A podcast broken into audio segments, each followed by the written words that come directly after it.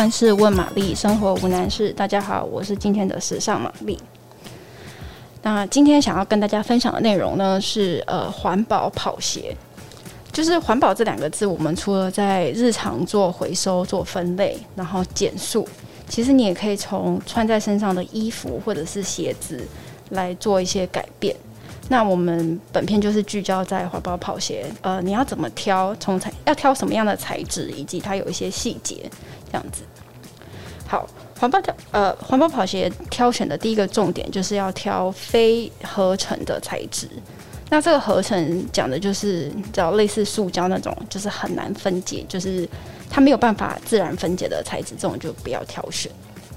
因为过去在传统跑鞋的制作上，有时候为了要达到那种轻盈透气的效果，品牌都会特别研发出一款面料来制作跑鞋。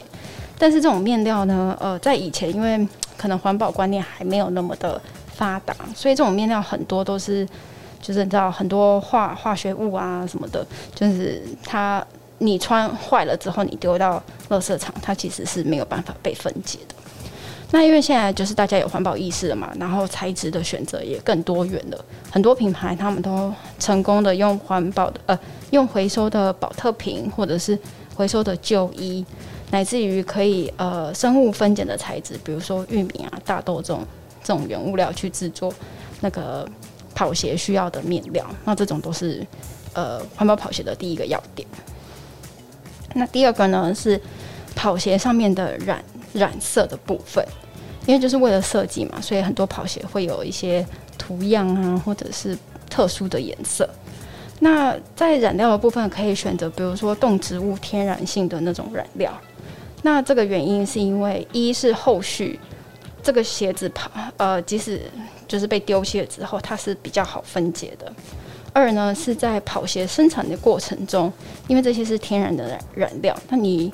染色的过程中会用到水嘛，但这排出的废水也比较不会对环境造成太大的负担，这样子。那最后一个重点就是跑鞋本身的重量。你想说，诶，重量跟环保有什么关系？那这个的原因是在于说，我们现现在生活现代生活的生产链是非常的复杂，要制作一双鞋子，可能是很多个国家协力的那个。呃，很多国家的工厂协力一起完成一双鞋，所以这一双跑鞋呢，它旅行过就是很多地方嘛，然后最后才会到就是目的地销售的店上或者是仓库里面。那这些都是要运输的嘛，你从 A 点运输到 B，再坐船到 C，甚至再坐飞机到到别的地方这样子。那你的商品越重，你在运输过程中所消耗的石油是不是就越多？那你消耗的石油越多，是不是碳足迹就增加？所以其实不要小看鞋子的重量，这其实对环境积少成多都是有一个很大的影响。那呃，除了以上三点呢，这边也提供三个品牌让大家选，就是环保跑鞋。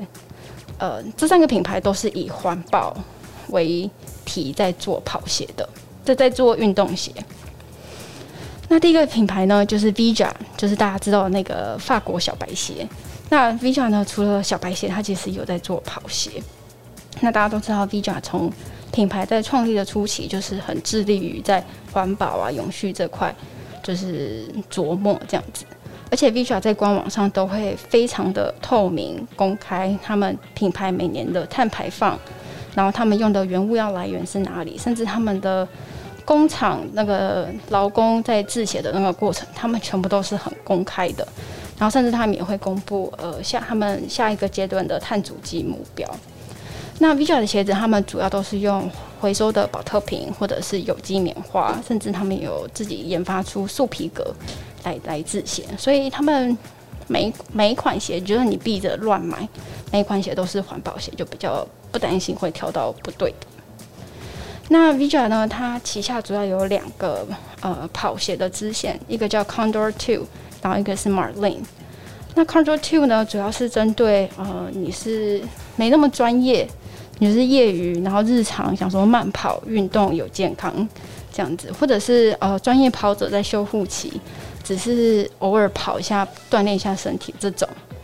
那另外一个 Marlin 呢，它就是比较 for 专业人士，想要高强度的跑步训练，或者是你想要这呃，因为如果你真的是很专业的时候，你就会很在乎呃每一秒的那个差别。那 Marlin 就是 for 这种比较专业的跑者。